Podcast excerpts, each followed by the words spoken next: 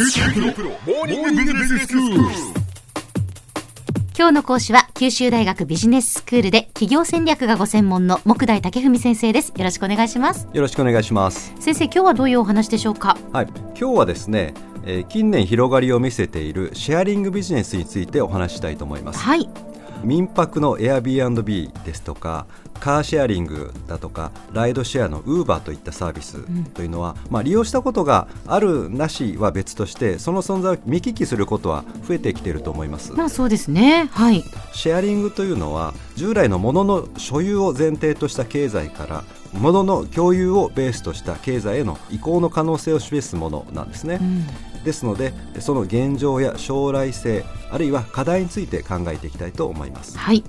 えーそもそもシェアリングビジネスとは何かということなんですが、ええ。これはあのシェアリングエコノミーとも言われますけれども、はい。シェアリングエコノミー協会によりますとはい。場所、物、乗り物、人、お金などの有給資産をインターネット上のプラットフォームを介して個人間で貸借や売買、交換することでシェアしていく新しい経済の動きというふうに定義されています。はい、これ今音で聞いてその有給資産を貸借や売買交換するっていうふうに有給資産ってなんだろうって思われた方いらっしゃると思うんですが、はい遊ぶに休むっていうふうに書くんですよね。そういうことですねはいええあの例えば私自身車を運転するんですが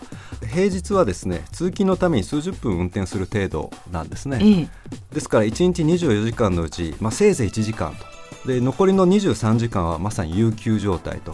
いうことで 私の車はまあ有給資産と。車がもう遊んでる状態ってことですよね。そういうことですね、ええ。はい、でこうした使われていない資産を、まあ、世の中に開放してうん。有効活用すれば例えば利用者は車を所有することなく必要な時だけ車を借りられるかもしれませんよね。ええ。で私のような所有者は自分が使ってない時間に車を貸し出して収入を得ることができるかもしれませんし、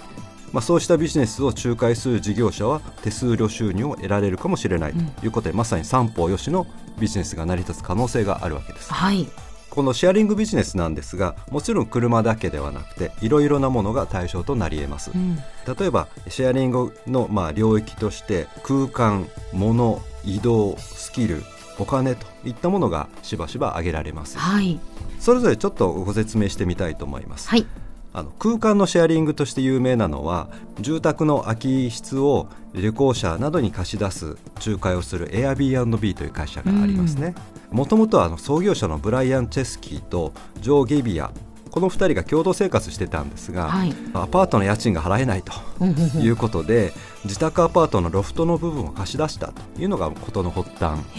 だったんですね。ですね。当初はルームメイトを、うん。まあ、探すということでこのルームメイトのマッチングサービスということが始まりだったんはいですが、はい、まあ、ちょっとこれうまくいかないということで、うん。まあ、部屋自体を貸し出すというサービスを始めましてうんこれが今や世界190カ国以上で展開するもう世界的な、まあ、事業へと成長したわけです。うん2番目、えー物のシェアなんですが、これはあの例えば自宅で使われていないものを貸し出して共有しようというサービスなんですね。うん。例えばブランドバッグのシェアリングサービスラクサスという会社があります。ええ。あの当初このラクサスはですね自社でブランドバッグを所有しましてこれをまあ月額で貸し出しをするレンタルサービスをやってたんですえね。えええ近年ではですね会員さんから普段使っていないブランドバッグを貸し出してもらって、うん。それをまた貸し出しのラインナップに加えていくということでこれまさにブランドバッグのシェアリングなんですね。そうですね。へえ。で3番目これはあの車の移動のシェアということなんですが、はい。ええまあ、車を共有するカーシェアであったり、それから同乗者を募るライドシェアといったものが代表的です。はい。代表的なサービスとしては日本ではエニカという、えーサービスがあります。うーん。これは、まあ、個人が所有する車を使っていない時間帯に貸し出すというものなんですね。そうなんですね、でもう一つライドシェアというものもあるんですが、ええ。これは、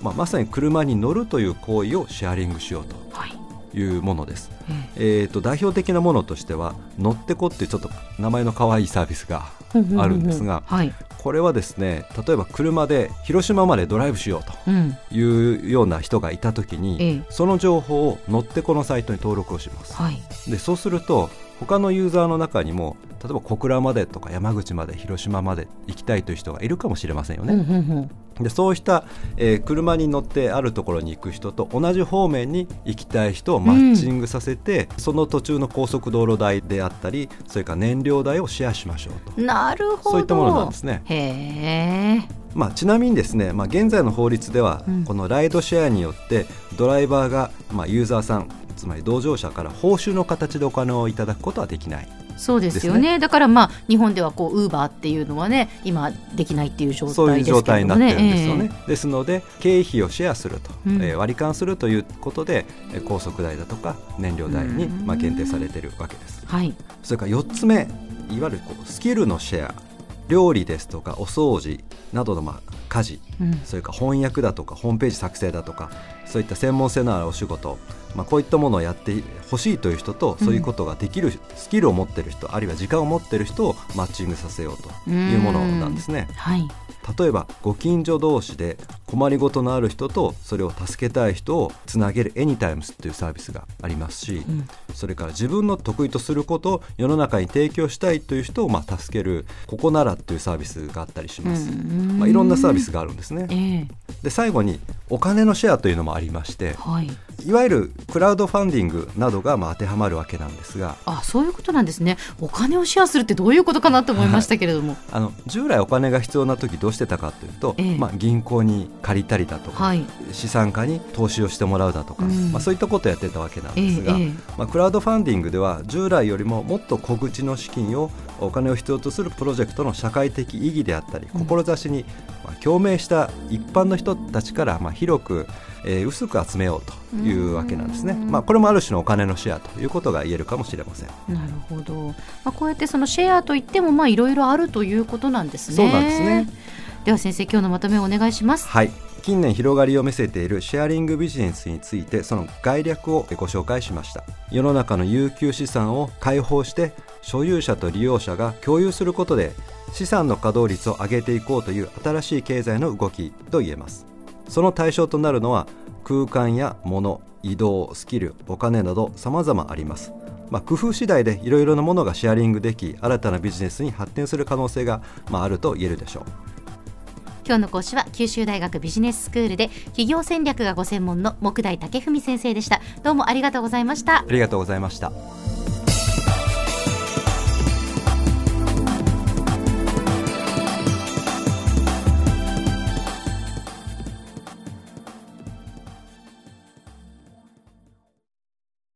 QT PRO は通信ネットワーク、セキュリティ、クラウドなど QT ネットがお届けする ICT サービスです